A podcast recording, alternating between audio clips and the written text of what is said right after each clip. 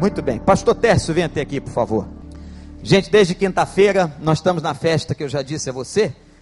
E quinta-feira, pastor Tércio pregou aqui, foi uma bênção. Ele ontem interpretou o Carl Hinkner, hoje de manhã também. E ele estará voltando amanhã? Terça-feira, para Maceió, onde ele é pastor. Uma grande igreja, se você visitar Maceió, vá à igreja do pastor Tércio, igreja batista, primeira igreja batista de Maceió. Tércio é casado, tem duas, duas filhas, duas meninas e um menino. Uma família abençoada, homem de Deus, anda esse país todo pregando. Uma pessoa muito especial para nós. Nós agradecemos profundamente a sua presença com a gente mais uma vez, Tércio. Quero que a igreja possa agora agradecer e receber o pastor Tércio Ribeiro.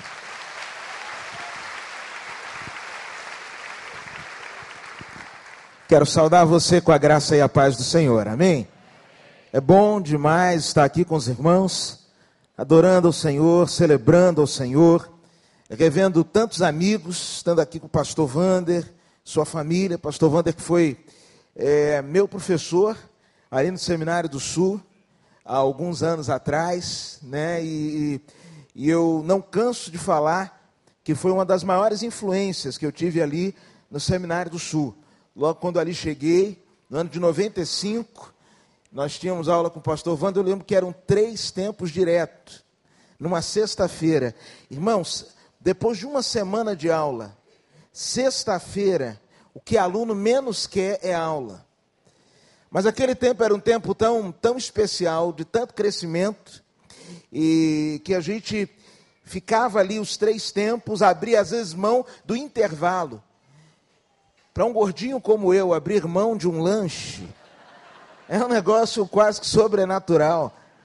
E a gente ficava ali naquele tempo de, de ensino, de aprendizagem. Eu louvo a Deus eh, pela vida do pastor Vander, por algumas sementes que Deus usou a vida dele eh, e foram semeadas no meu coração naquela época e que têm ao longo dos anos florescido. Eu louvo a Deus eh, pelos dias aqui do Summit. Eu tenho certeza que foram dias onde Deus tratou as nossas vidas, onde Deus falou aos nossos corações, e agora, de alguma forma, a bola está com a gente. Agora Deus está virando para mim e para você e dizendo assim: e aí, o que, que você vai fazer? Qual atitude você vai tomar diante de tudo aquilo que durante estes dias eu ministrei a sua vida? O que você vai colocar em prática? Qual vai ser o próximo passo? E eu fico pensando, irmãos, que existem momentos da nossa vida aonde nós, por não discernirmos as oportunidades que Deus está nos dando, não conseguimos engatar o próximo passo de maneira feliz, de maneira eficaz. Eu me lembro que quando vim pregar aqui alguns anos atrás, numa, num congresso de jovens, eu compartilhava uma experiência que vivi pouco antes do meu casamento. Sou casado com a Keren, a gente tem uma história um tanto quanto atípica, porque eu conheci, namorei, noivei, casei num longo período de sete meses. A primeira vez que eu olhei para Keren, eu falei, com, eu falei comigo mesmo quando eu olhei para ela: eu vou casar com essa menina. Ela olhou para mim e viu em mim santidade. Porque ela olhou e fez assim: Meu Deus, eu nunca vou casar com um homem desse. E aí ganhou quem estava orando mais, né, irmãos? Eu estava orando mais, ganhei. Mas eu lembro que quando a gente estava para se casar, havia uma jovem da igreja, eu era pastor de jovens, na igreja de Vila da Penha, aqui no Rio de Janeiro. E havia uma jovem que queria muito dar um presente para Keren, estava sem dinheiro. E um dia ela, chegando ali próximo da Cinelândia, trabalhava numa joalheria no centro da cidade, e ela orando e caminhando, e nisso se aproxima dela um mendigo.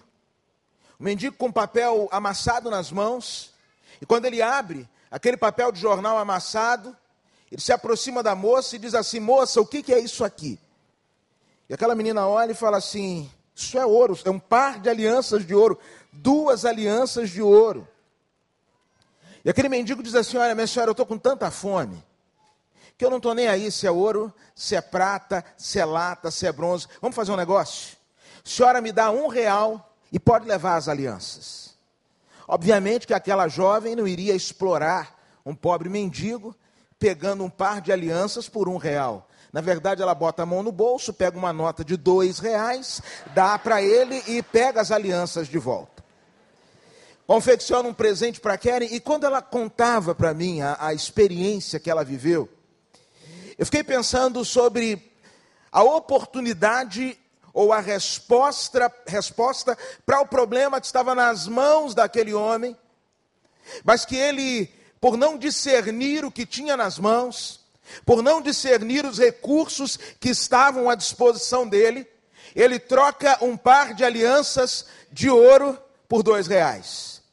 E sabe, de alguma forma eu começo a pensar que uma das coisas que tem faltado em nós nestes dias, ou que tem faltado em nós neste tempo, para que nós sejamos ou vivamos na dimensão daquilo que Deus quer que nós vivamos, para que sejamos aquilo que Deus sonhou que nós nos tornemos, é que eu e você precisamos discernir quais são as coisas que Deus já colocou nas nossas mãos, e a partir daquilo que Deus já nos deu, tomarmos algumas decisões.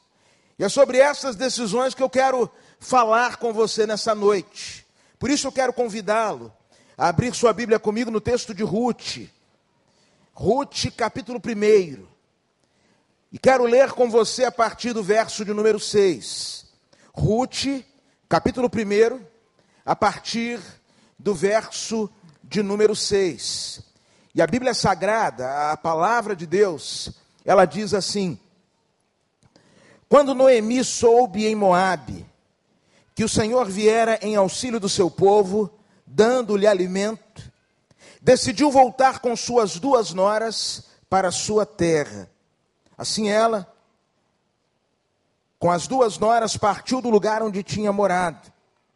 E enquanto voltava para a terra de Judá, disse-lhes Noemi: Vão, retornem para a casa de suas mães, que o Senhor seja leal com vocês como vocês foram leais com os falecidos e comigo. O Senhor conceda que cada um de vocês encontre segurança no lar do outro marido. E então deu-lhes beijos de despedida. Mas elas começaram a chorar alto e lhe disseram: Não, voltaremos com você para junto do seu povo. Diz, porém, Noemi: Voltem, minhas filhas, porque viriam comigo. Poderia eu ainda ter filhos que viessem a ser seus maridos? Voltem, minhas filhas, vão. Eu estou velha demais para ter outro marido, e mesmo que eu pensasse que ainda há esperança para mim, ainda que eu me casasse esta noite e depois desse luz a filhos, iriam vocês esperar até que eles crescessem? Ficariam sem se casar à espera deles? De jeito nenhum, minhas filhas.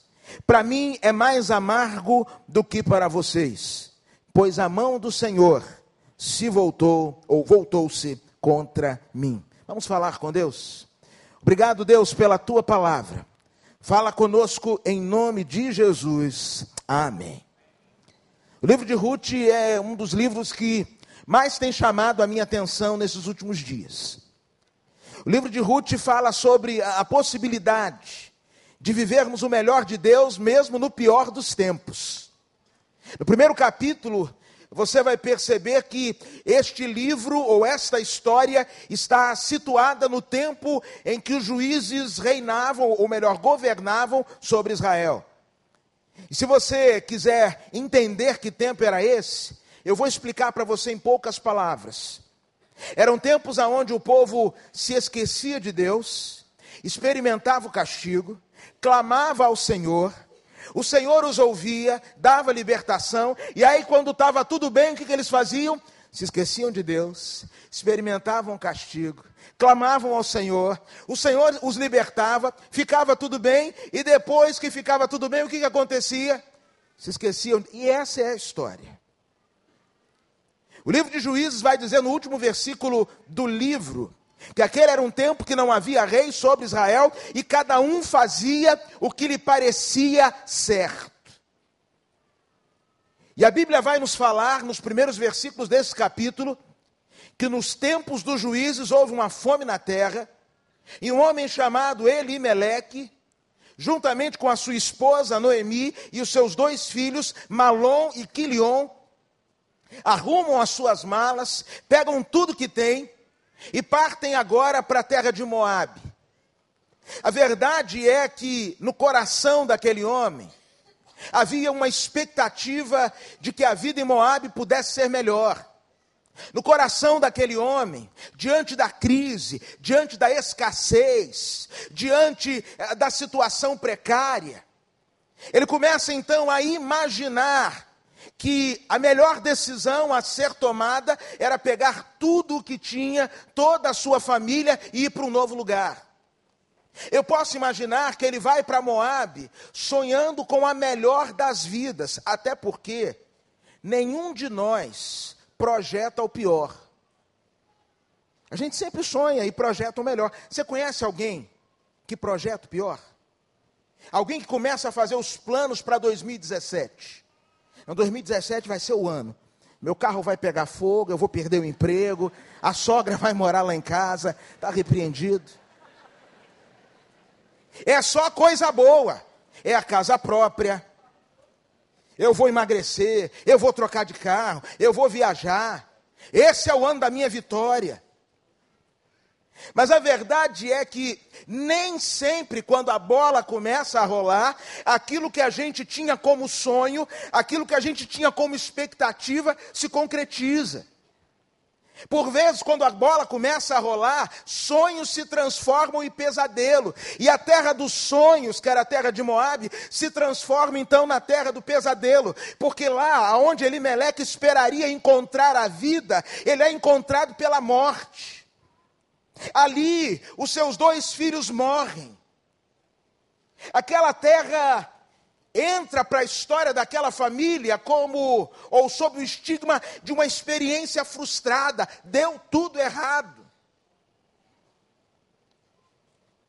E agora, a partir do verso que nós lemos, nós vamos perceber que, nesse instante de sonhos que se transformam em pesadelo, que nesse instante de desconstrução, chega uma notícia boa aos ouvidos de Noemi. O verso de número 6 vai dizer que Noemi soube, lá em Moabe, que o Senhor viera em auxílio do seu povo, dando-lhe alimento, e então ela decidiu voltar com as suas duas noras para a sua terra. Todos nós temos experiências frustrantes. Todos nós já experimentamos sonhos que se transformaram em pesadelo. Todos nós que aqui estamos, de alguma forma, em algum nível, já experimentamos a derrota. Mas o que me chama a atenção na Bíblia é que a Bíblia é o livro da esperança. É o livro que afirma que no mundo nós teremos tribulações, mas também é o livro que afirma que a gente pode ter bom ânimo, porque o nosso Senhor é aquele que venceu o mundo. E uma luz de esperança começa a brilhar na história dessa família, na história de vida dessas mulheres. Lá em Moab, elas ficam sabendo que a fome em Belém havia acabado. E quando elas recebem essa notícia, a Bíblia vai nos dizer que Noemi decide sair de Moabe. E a primeira coisa que eu quero dizer para você nessa noite, para você que quer viver à altura daquilo que Deus projetou, sonhou para você, é que você não pode mais ficar em Moabe. Deixa eu falar algo para você. Moabe era o pior lugar para alguém para um, para um hebreu ir. Se você olhar para a história bíblica, você vai ver que os moabitas, desde a sua gênese, tiveram um início complicado. Os moabitas, eles nascem de uma relação incestuosa que as filhas de Ló têm com seu pai. As filhas começam a perceber que estava faltando homem na terra, problema antigo. E aí elas tomam uma decisão louca. elas embriagam o pai, se deitam com seu pai, e dessa relação incestuosa surgem os moabitas. Como se não bastasse isso, os moabitas foram aqueles que incentivaram Balaão para que durante a marcha do povo rumo à terra prometida, ele a, a, fizesse encantamentos para atrapalhar a marcha do seu povo. Contrataram um feiticeiro para que ele amaldiçoasse o povo a quem Deus abençoou. Se isso não fosse o suficiente, quando você chega no livro ah, de Juízes, você vai ver que um dos povos que ocupou, que oprimiu, que escravizou o povo de Israel foi o povo moabita. Era o pior lugar para se estar. Mas sabe de uma coisa? Às vezes, quando nós estamos passando por uma situação de grande dificuldade, nós achamos que as circunstâncias podem fazer com que algo ruim não seja tão ruim assim.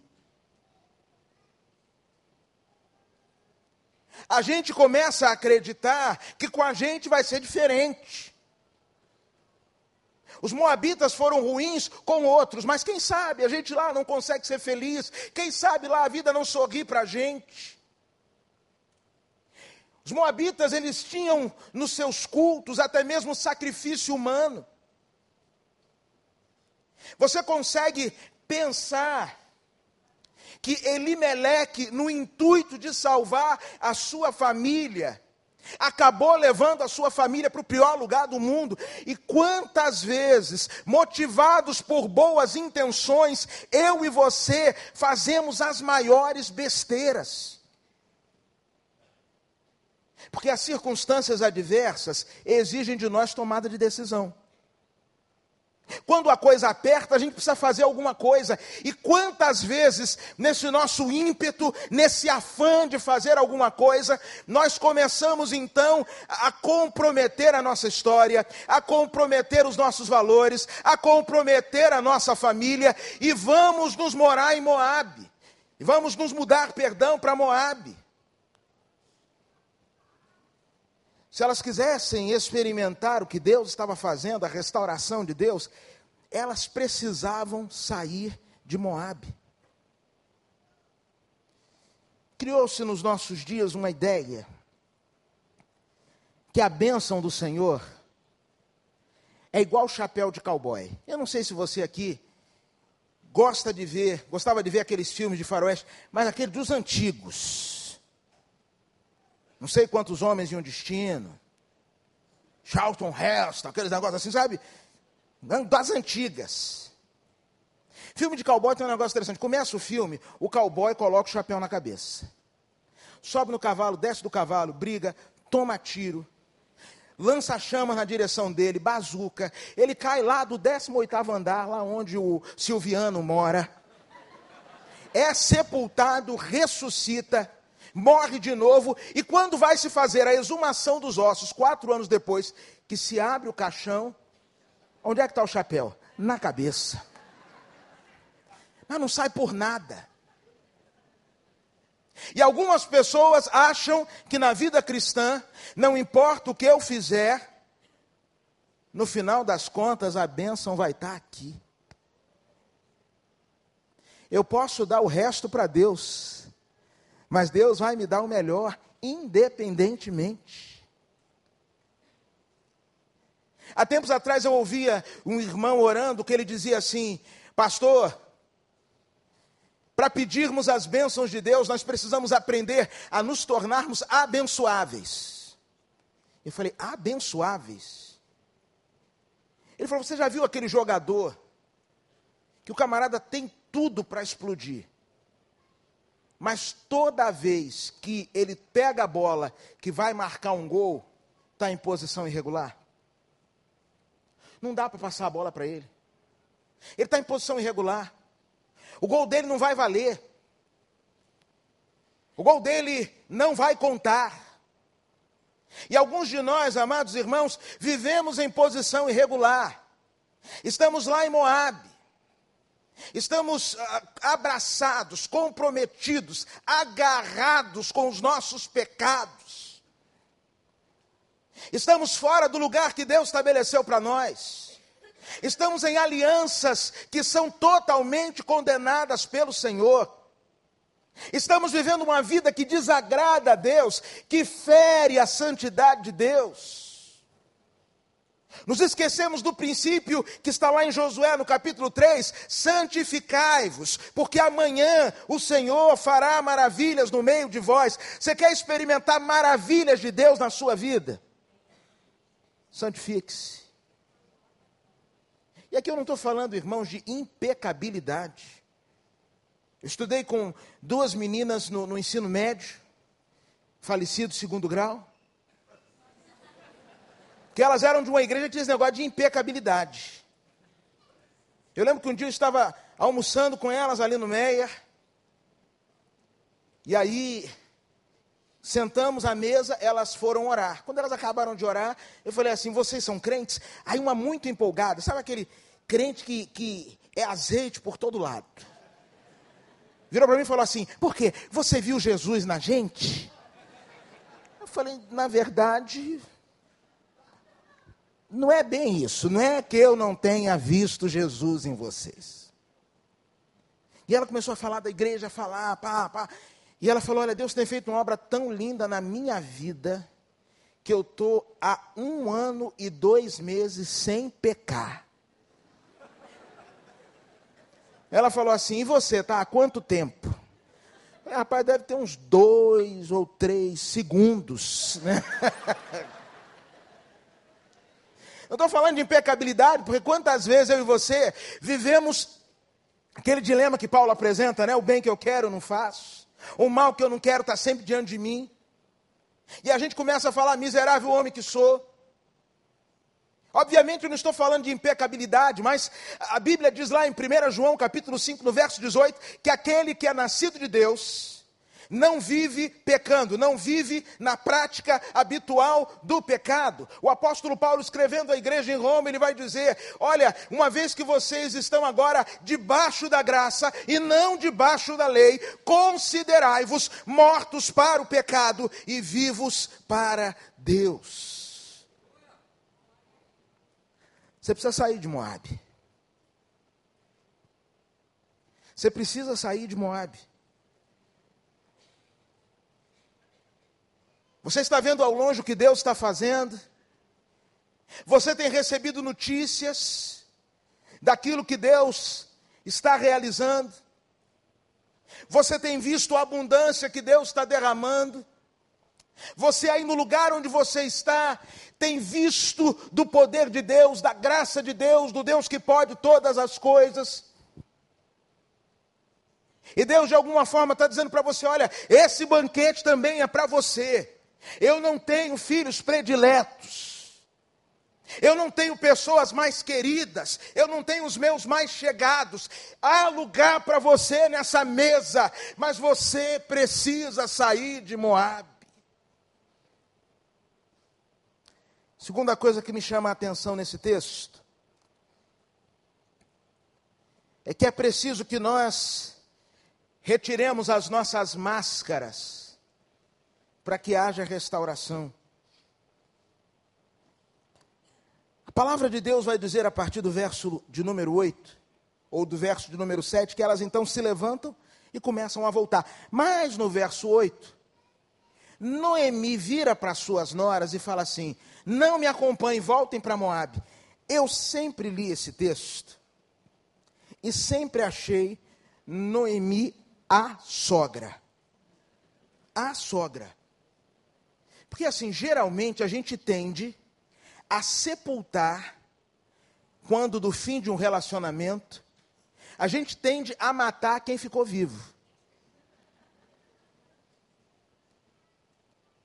Morre uma pessoa, e quem ficou vivo, às vezes os filhos, num ato de egoísmo, falam assim: ó, não quero saber de outro homem aqui em casa, não. Não quero saber de outra mulher aqui, não. Não pode reconstruir a vida, não. E aqui Noemi vira, eu sempre achei isso fantástico, ela vira para as noras e fala assim: ó, oh, minhas noras, vocês foram esposas fantásticas para os meus filhos. Fantásticas. Agora eles morreram, vocês estão vivas. Fazer o quê? Alguns dizem, né? Que viúva é quem morre. É o que dizem por aí. Reconstruam a vida de vocês. E aí começa o drama no meio da estrada. Aquela choradeira. E uma diz eu vou, ela você não vai, eu vou, você não vai, eu vou, não vai, eu vou, não vai, eu vou, não vai, tá bom, não vou. E a outra fala assim, mas eu vou. E ela fala, olha, faça como a sua, a sua cunhada. Volta para Moab, volte para sua família, volte para o seu povo. E eu sempre achei Noemi a sogra. E ela continua sendo, mas depois de um tempo eu comecei a, a olhar e falar assim, mas que sogra é essa? Que vai querer voltar para Belém, para o lugar da bênção do Senhor, para o lugar que foi estabelecido para o povo de Deus ficar, e vai mandar as noras lá para Moab. Pensa comigo. Eu vou para o céu e vocês fiquem aí nesse inferno que é Moab. Que sogra é essa, gente? Isso me faz lembrar uma história que eu ouvi um dia desse. E isso é verdade, irmãos. Problema sério que um casal estava enfrentando. Uma sogra assim, muito positiva, esse pessoal que fala demais. Recebeu o filho e a nora para almoçar e falou: Meu filho, essa noite eu estava orando por você. Tive um sonho que eu estou preocupada. Eu acho que Deus quer falar alguma coisa.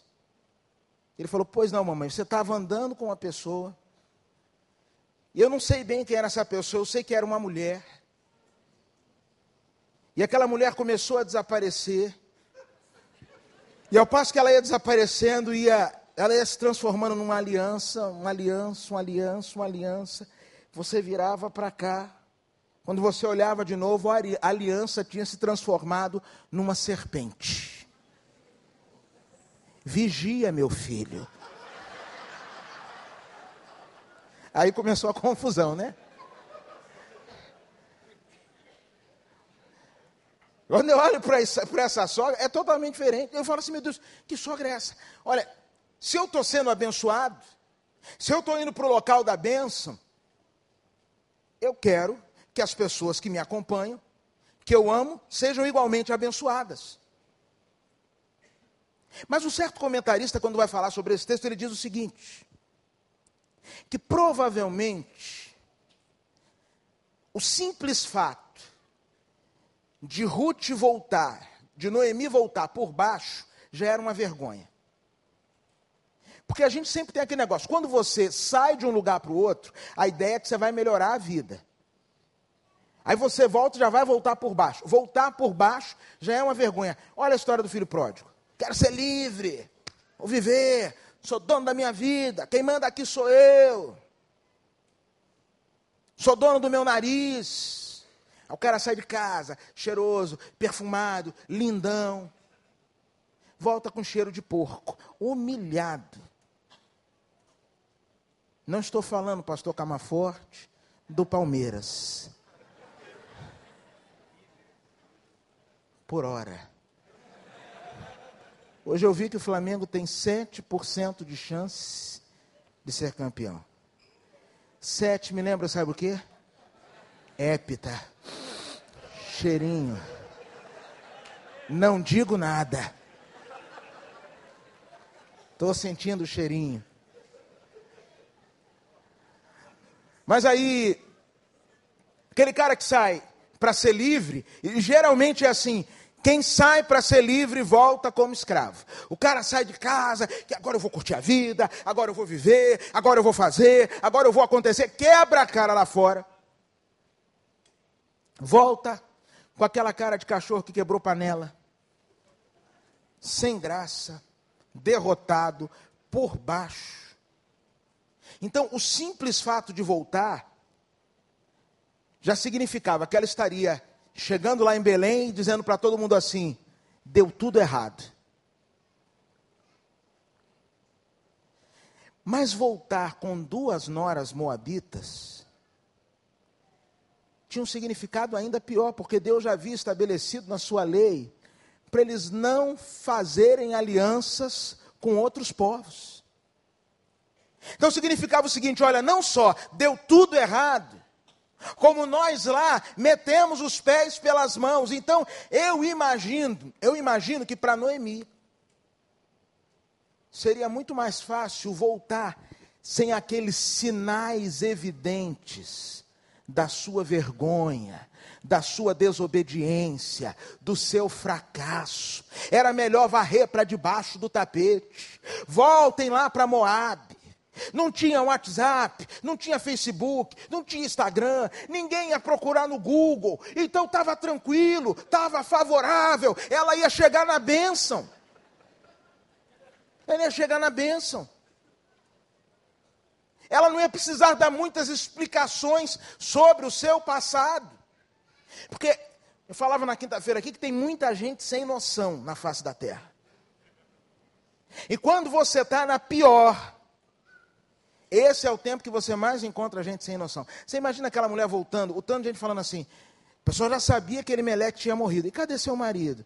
Morreu. Ah. E cadê os meninos? Morreram. Ah. E essas aí, quem são? São minhas noras. São aqui da. São de qual tribo de Israel? Não, elas são moabitas. Meu Deus. Aí tem aquele pessoal que logo fala assim: tá vendo aí, ó? Deus pesou a mão. Casou com Moabita e. A gente se, se sente tão bem quando fala isso, né? Porque de alguma forma a gente se acha melhor que o outro. Um dia, uma irmã falou comigo, você está vendo aí, pastor fulano, ó, foi brincar carnaval, bateu com o carro. Eu falei, gente, quanta bobagem. Eu falei, então a irmã quer dizer que todos nós que nunca batemos, é porque nós nunca pecamos, é isso? Você imagina a vergonha, o quanto aquela mulher ia submeter à exposição, a tititi, a conversa. Então ela fala: quer saber, eu vou voltar sozinha. Mas sabe, irmãos, às vezes, ou melhor, para que experimentemos as restaurações do Senhor, nós precisamos trazer para o lugar que Ele nos estabeleceu para a presença dEle. As marcas da nossa vergonha. Eu não estou dizendo que você precisa sair daqui e postar numa rede social tudo de errado que você fez, ou que está fazendo, ou todos os seus fracassos. Eu não estou dizendo que você precisa, no final do culto, pedir uma oportunidade. Pastor Wanda, eu quero uma oportunidade. E dar um testemunho. Eu matei, roubei, me prostituí, traí votei na Dilma, eu, eu fiz foi coisa.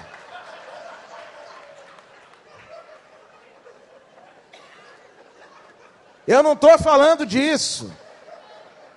Eu não estou falando disso. Mas o que eu estou dizendo para você é o seguinte: a Bíblia nos ensina, lá em Provérbios 28, que aquele que encobre a sua transgressão nunca prosperará. Mas aquele que confessa e a abandona, alcançará misericórdia. Aquela mulher, e, e obviamente essa é, é apenas uma, algo que eu acredito, não está explícito no texto, mas é algo que eu acredito que para ela seria muito mais fácil voltar sem a mochila, voltar sem a bagagem voltar sem ter que dar maiores explicações, tentar esquecer, varrer para debaixo do tapete, jogar sei lá para onde. Mas eu creio que eu e você precisamos hoje chegar na presença do Senhor e admitir diante do Senhor todo o nosso fracasso. Admitir para o Senhor as nossas falhas. Admitir para o Senhor aonde a gente tem pisado na bola. Admitir ao Senhor as alianças que nós fizemos e que foram reprovadas por Deus. Dizer para o Senhor que existem coisas da nossa vida, existem coisas da nossa história, que a gente não quer mais fingir que nada está acontecendo, a gente não quer mais jogar um pano sobre essas coisas, mas a gente quer levá-las à luz do Senhor, para que a gente receba do Senhor o perdão e Ele então pegue estas coisas, lance no profundo do mar e Ele dessas coisas não se lembre mais. É aquela experiência de Isaías eu sou um homem de lábios impuros, habito no meio de um povo de impuros lábios. Os meus olhos viram o rei. Ai de mim! E diz a Bíblia que o Senhor ordena que um anjo vá lá no altar e com uma tenaz, uma tesoura, uma pinça, pegue uma brasa viva, toque nos lábios, diz a Êxodo diga: Olha isso, que foi perdoado o teu pecado e retirada a sua iniquidade. É preciso sair de Moabe. Mas é preciso também pararmos de esconder as marcas vergonhosas da nossa história e apresentarmos todas elas diante do Senhor. E recebermos como filho pródigo o abraço do Pai, a festa, o churrasco, as sandálias nos pés, os anéis no dedo, a melhor roupa. E ouvirmos do nosso Pai que esse dia, agora é dia de celebração, porque nós estávamos mortos, mas revivemos, estávamos perdidos, mas fomos achados. E a Bíblia diz que a partir desta palavra do Pai, eles começam a se alegrar essa palavra do Pai que muda o nosso status, que muda a nossa história e faz com que a gente comece a se alegrar. Mas há uma última coisa que me chama a atenção nessa história. É muito importante que nós continuemos, apesar das dores, a crer no caráter bondoso de Deus. O verso de número 13 diz assim, no finalzinho: Para mim é mais amargo do que para vocês, pois a mão do Senhor voltou-se contra mim. Eu estava dizendo assim: olha, Deus está de mal comigo. Deus resolveu me acertar. Eu acho que Deus é bom para muita gente, mas para mim não.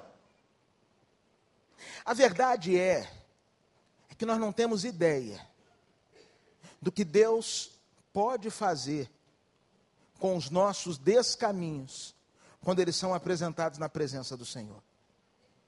Aquilo que era assim um erro crasso,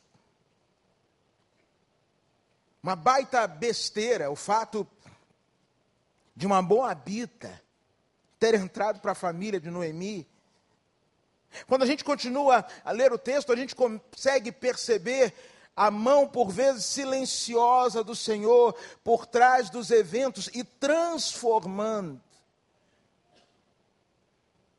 aquela situação de vergonha, de derrota, num sinal da graça de Deus. Até porque quando a gente vai ler sobre a genealogia de Jesus, algumas mulheres aparecem. E dentre as mulheres que lá aparecem, está Ruth, a Moabita.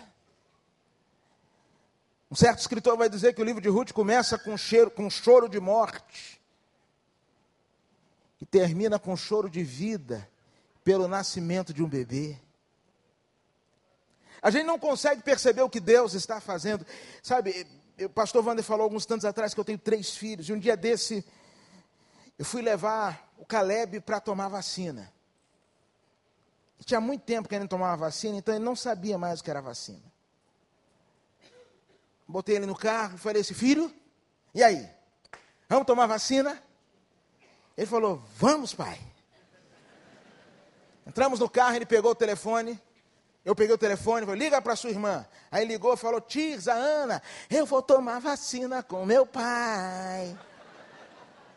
Não é, pai? Eu falei, é. ah, moleque, vacina. Onde é que a gente vai tomar essa vacina, pai? É logo ali, perto da praça. Chegamos num posto, olha o nome do posto de saúde. Pan da Maravilha. Não pode ser uma coisa ruim. Entramos lá no Pan da Maravilha, lá na cidade de Maceió. E ele todo feliz, rindo, brincando, e eu do lado dele. Entramos numa sala, ele falou: Pai, é aqui que eu vou tomar vacina? Falei: É aqui, filho, que vai tomar vacina. E aí, a enfermeira fala assim: Senhor, pega ele, coloque na posição como se fosse dar de mamar. Eu falei: Eu nunca dei de mamar.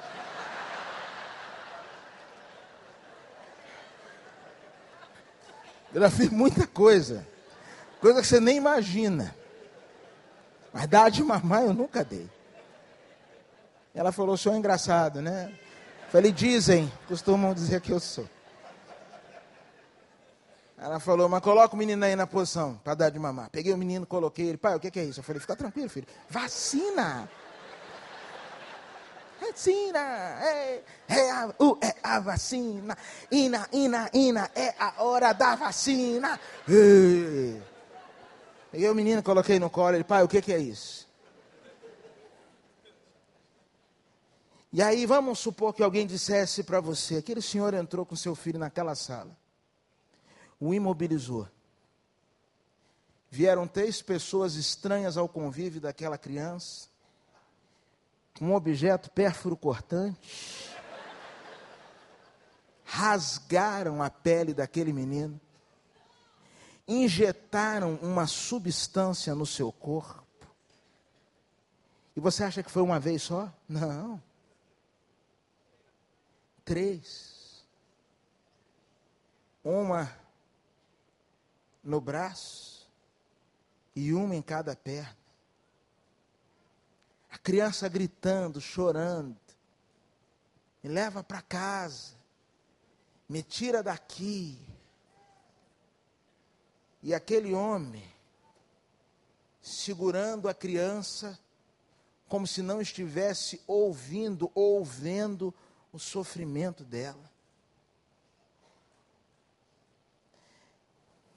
Se você ouvisse esse relato de forma isolada, você falaria assim: mas quem foi esse torturador?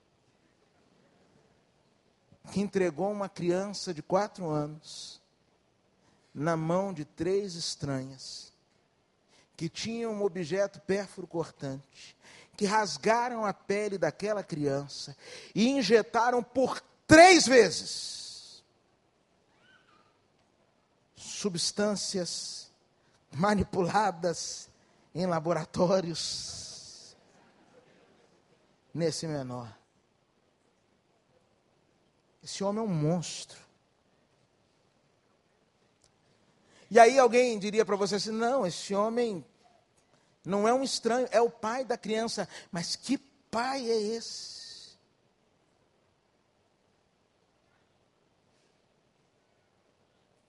Eu não acredito que ele estava lá, assistiu tudo e nada fez. Ou pior, o que fez foi uma ação que apoiou a agressão que as estranhas fizeram.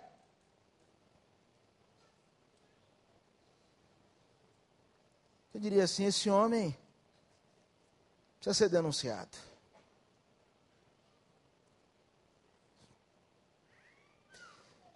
Mas se você conseguisse entender que o que se passou naquela sala foi um ato onde uma dor momentânea produziu um bem que há de se estender por toda a vida dele. Se você entendesse que o que ocorreu naquela sala, na verdade, foi um ato de prevenção de uma série de enfermidades. Não foi um ato de punição, mas foi um ato de amor, de cuidado, de preservação, ainda que envolvido em dor. Aí a figura muda. Tem um monte de coisa na minha vida que eu não sei por que acontece. Eu vou dizer um negócio para você. A minha vida. Tem gente que acha que a vida do pastor é um negócio maravilhoso. Vida de pastor é uma coisa maravilhosa.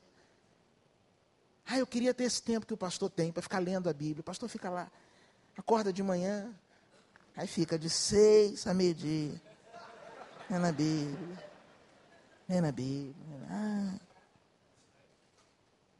Trabalha duas vezes por semana, dá uma palavrinha na quinta. Outra domingo de manhã, outra domingo à noite. Viaja, ah, negócio bom, rapaz. Eu queria ter esse tempo, essa vida boa. Sabe de nada, inocente. Está por fora. Você está por fora. Cada situação são os nossos problemas. Eu lembro quando eu cheguei no seminário, o pastor Vitor Manuel Valente, ele falou assim: Imagine os problemas de uma família. Multiplique por 10. 10 famílias problemáticas. E joga um doido lá no meio tentando resolver as coisas. Esse doido que está lá no meio, tentando ajudar um, ajuda outro, e o pau quebrando aqui, o pau quebrando ali. Esse é o tal do pastor. Irmãos, tem horas que eu falo assim, Senhor, o que, que é isso que eu estou passando? Mas eu tenho uma convicção: todas as coisas cooperam para o bem daqueles que amam a Deus. Eu tenho uma convicção. Eu é que sei os planos que tenho a vosso respeito, planos de paz e não de mal. E visam vos dar um fim e uma esperança.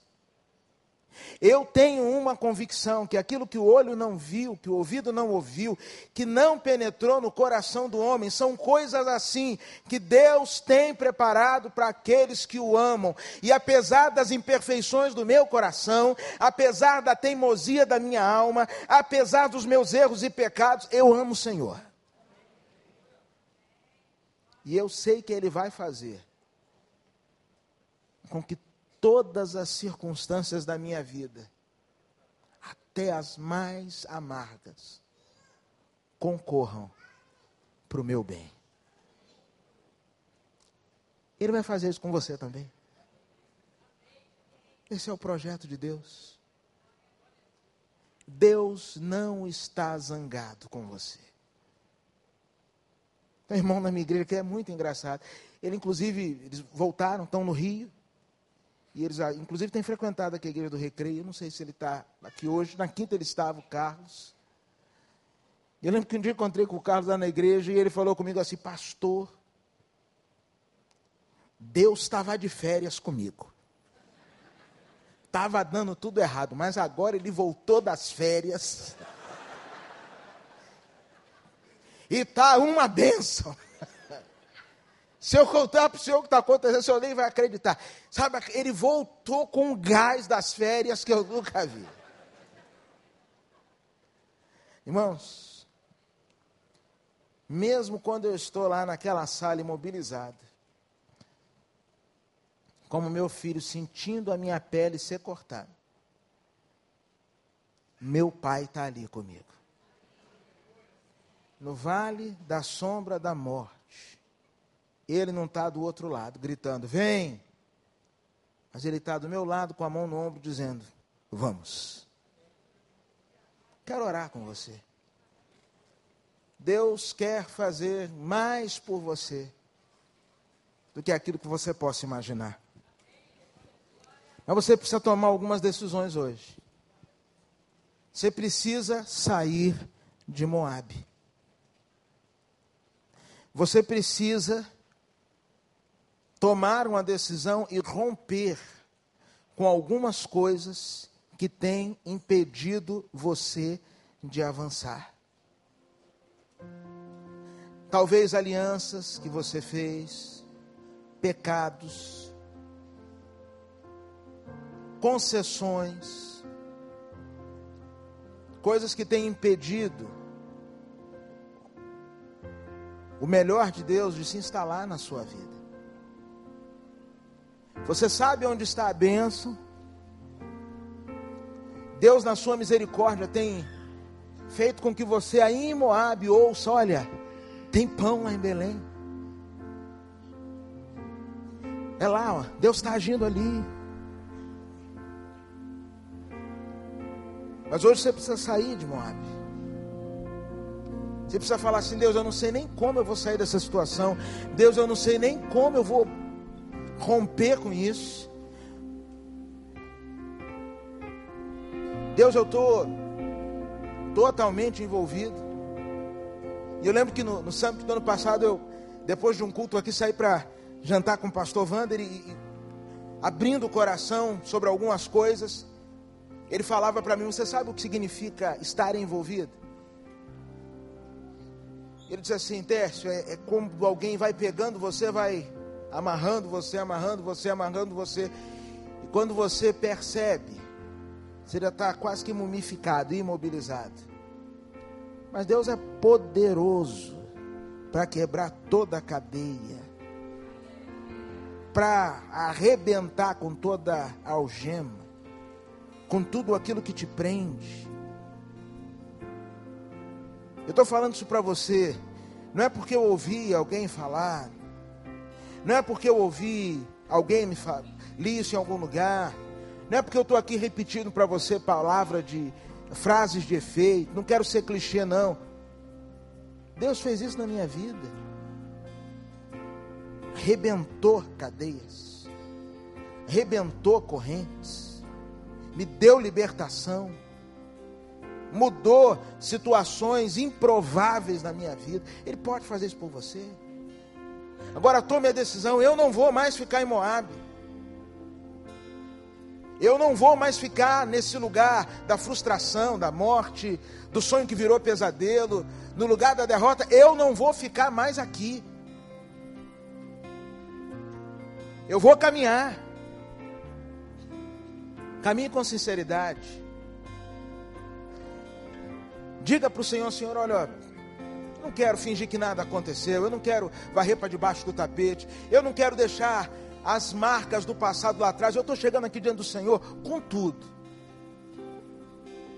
Eu estou igual aquele pródigo quando voltou para casa que não passou num rio para tomar um banho, não pegou um perfume emprestado para chegar bonitinho na presença do Pai, não. Ele chegou lá arrebentado, do jeito que eu estou. É assim que eu estou vindo para o Senhor. Mas creia, Deus não está de mal com você. Deus está no controle de tudo. E assim como, mesmo em meio à dor, Deus abençoou meu menino, Deus também vai abençoar você. Quero orar por você. Se Deus falou ao seu coração nessa noite e você precisa tomar alguma decisão, seja ela qual for, seja a decisão de sair de Moab, seja a decisão de apresentar a sua alma com as marcas que ela tem ao Senhor, seja a decisão de falar: Senhor, olha, eu quero renovar no meu coração a confiança e a certeza que o Senhor está no controle, que o Senhor vai fazer com que tudo concorra para o meu bem. Eu não estou entendendo, não, mas o Senhor está no controle e eu estou com o Senhor. Está doendo, eu estou machucado, a minha pele está sendo rasgada, mas eu estou com o Senhor. O Senhor quer o melhor para mim. Se você quer que eu ore por você nessa hora e quer apresentar a sua vida diante do Senhor e a sua decisão, você precisa tomar uma decisão. Se você não tomar decisão nenhuma, foi só um tempo gostoso que a gente passou aqui. Você precisa tomar uma decisão hoje. Então, se você precisa tomar uma decisão hoje diante do Senhor, nós vamos ficar todos em pé nesse momento. E eu vou fazer um pedido a você. Se você quer que eu ore por você, por aquilo que você precisa diante do Senhor tomar, sai do seu lugar, vem aqui na frente, em nome de Jesus. Enquanto nós estivermos adorando ao Senhor, sai do seu lugar, vem aqui na frente, pode vir em nome de Jesus. Pede licença para quem está do seu lado. Mas vem aqui para nós orarmos ao Senhor. Pode chegar aqui bem na frente, isso. Vem em nome de Jesus, pode vir.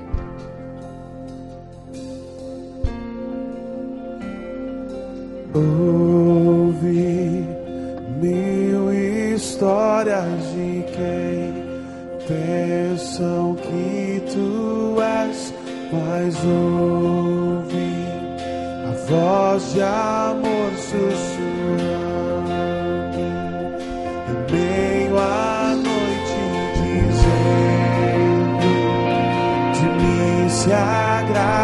agradas e nunca eu nunca estou só. És um bom. É quem tu és, é quem tu és, é quem tu és. Sou amado por ti. É quem eu sou, é quem eu sou, é quem eu sou. És perfeito.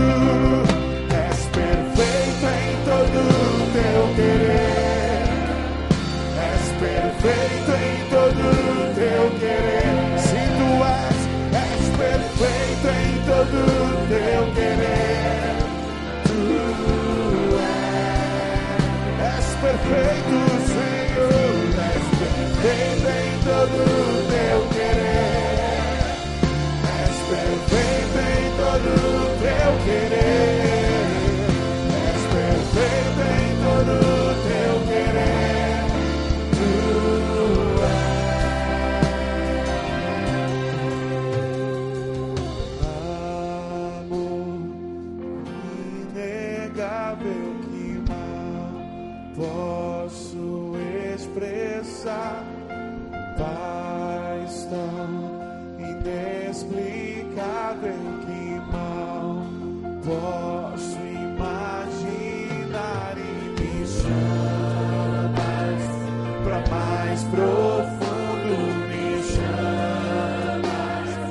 Para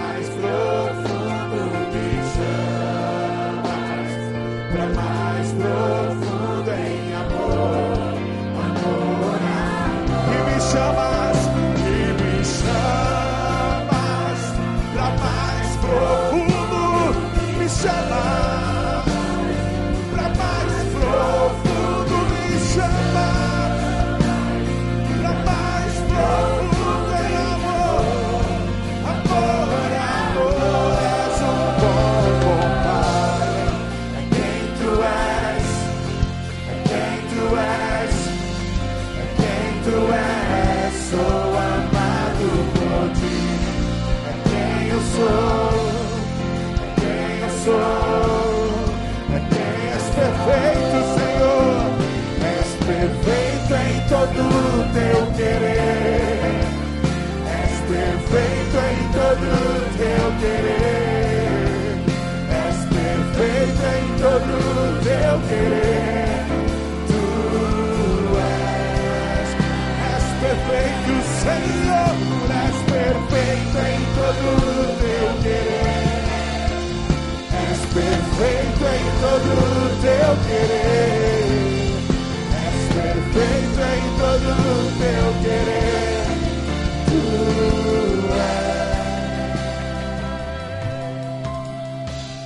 Aproximadamente um ano atrás, eu vim aqui nesse summit e eu estava interpretando o pastor Harvey Carey.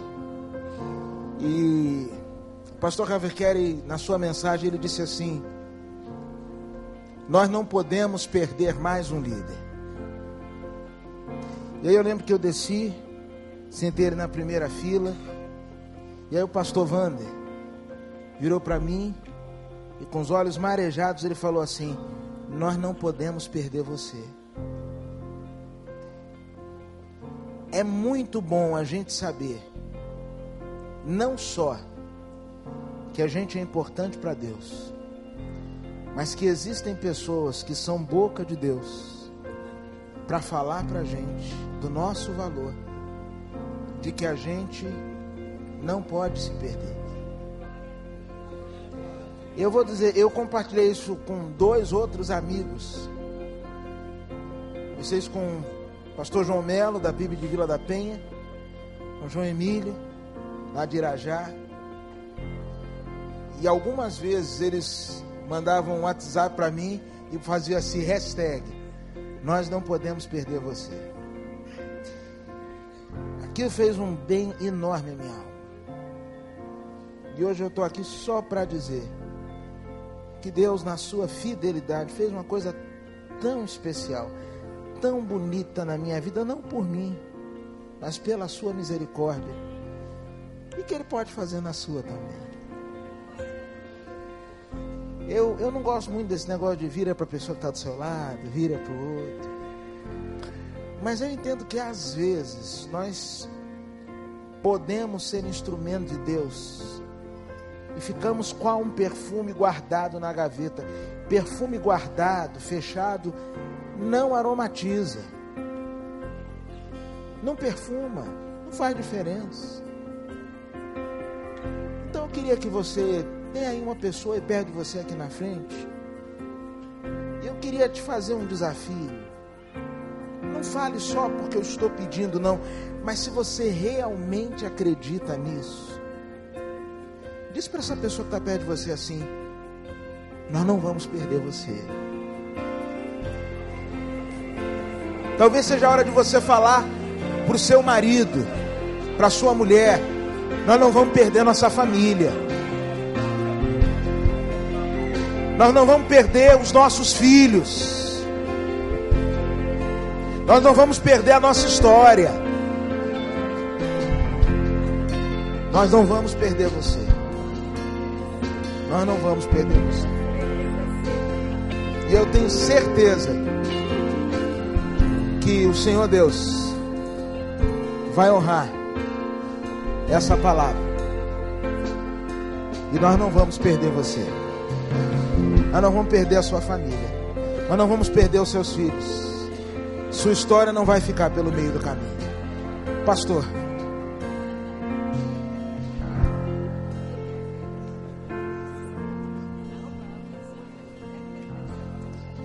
Nós vamos orar ao Senhor. O Tércio deu um testemunho aqui. Deus sabe a profundidade do seu testemunho. E você não sabe como eu estou feliz, cara. E eu quero dizer para todo mundo que veio aqui na frente que Deus não quer perder você. Se você já é crente e está aqui por, por alguma razão que eu não preciso saber, entregue-se ao Senhor. E se você não é membro de alguma igreja, quero dizer para você que a gente quer cuidar de você que os nossos braços estão abertos para você, para a tua família. Vou pedir para toda a igreja estender a mão para cá. Esse é um momento de cura, gente. Talvez você não tenha ideia da dimensão do que está acontecendo aqui. Mas a verdade liberta. Quando a gente é honesto, quando a gente abre o coração a Deus, como este homem de Deus fez aqui, contando da sua vulnerabilidade. Ele é pastor de uma das maiores igrejas do país. Mas é por isso que Deus o abençoa. É por isso que Deus o usa como instrumento. Porque ele não tem medo de dizer eu sou gente. E eu sou tão carente da graça quanto eu, quanto você. Deus é bom. A sua fidelidade estende-se de geração a geração. E a sua misericórdia não tem fim. Meu Deus, louvado seja o teu nome por essa noite. Pela festa espiritual que nós estamos vivendo aqui. Não é só manifestação da emoção, Senhor. mas é das entranhas da nossa alma que nós te glorificamos essa noite. Por ouvir o que nós ouvimos na tua palavra. Ó Deus, nós declaramos todos que estamos aqui que nós não queremos voltar para Moabe. Que nós não queremos, Senhor, voltar ao pecado. Que nós não queremos, ó Deus, perder aquilo que o Senhor nos entregou. Ó Deus, perdoa as nossas iniquidades. Lava-nos no teu sangue e ajuda-nos, Senhor, a chegarmos onde o Senhor quer que a gente chegue. Meu Deus, meu Pai, derrama graça sobre a vida dessas pessoas que estão aqui na frente. Muitas estão chorando aqui, enxuga dos olhos toda lágrima. E Senhor, dá um renovo agora no coração. Dá, Senhor, uma vontade danada de viver, de olhar para Jesus, de seguir em frente e Senhor, muito obrigado, porque nessa noite a gente pode dizer que o Senhor quer ganhar a cada um de nós. O Senhor nunca quis nos perder, porque o Senhor nos ama. E é por isso que o Senhor mandou Jesus para morrer na cruz do Calvário. Obrigado, Senhor, porque nós não perdemos o pastor Tércio. Obrigado, Senhor, porque nós não perdemos ninguém essa noite aqui. Que o Senhor foi lá no fundo buscar cada uma delas, com o poder da tua palavra Agora, Deus, reveste essa pessoa com teu Santo Espírito. Dá-lhe uma força sobrenatural. Que Isaías 40 se cumpra na vida desta pessoa. Ó oh, Deus, tu és o nosso bom Pai. E nós te agradecemos, porque o Senhor faz infinitamente mais além daquilo que pedimos ou pensamos. Louvado e engrandecido seja o teu nome. Recebe a nossa adoração e derrama de maneira especial a tua graça sobre todos esses que vieram aqui à frente, Senhor, porque vieram suplicar, vieram confessar e vieram dizer que querem estar mais perto de ti. Toma conta deles, em nome de Jesus. E todo o povo de Deus que concorda com esta oração, diga: Amém. Olha aqui você que veio aqui na frente. Se você é batizado, membro da igreja. Que Deus te abençoe muito. Mas tem alguma pessoa que veio aqui na frente que não é membro dessa igreja, veio visitar ou está vindo aqui, a gente quer conversar com você. Tem uma porta aberta lá no meio da multidão, lá atrás, olha. E tem dois pastores, um em cada ponto, parece guardião. Tem o Rogério ali e tem o Tiago aqui. Eu vou pedir para todos vocês que vieram aqui, saiam com ele até ali. A gente quer dar uma Bíblia para você, quer anotar seu nome orar pela sua família. Todos que vieram aqui à frente, por gentileza, siga esse corredor aqui, olha. Isso, como aquela turma está fazendo, vai até aquela porta. É um minuto, é um minuto. Podem vir, Pastor Rogério, ajuda essas pessoas aqui. Pode vir, minha senhora. Pode ir até ali. Pode ir até ali. Deus abençoe. Isso, Deus abençoe você também, meu jovem. É um prazer, prazer receber vocês. Pode vir, meu jovem. Que coisa boa. Gente, eu quero agora, antes da gente sair daqui, que você agradeça a Deus pela instrumentalidade de Deus na vida do pastor Tércio. Vem cá, rapaz.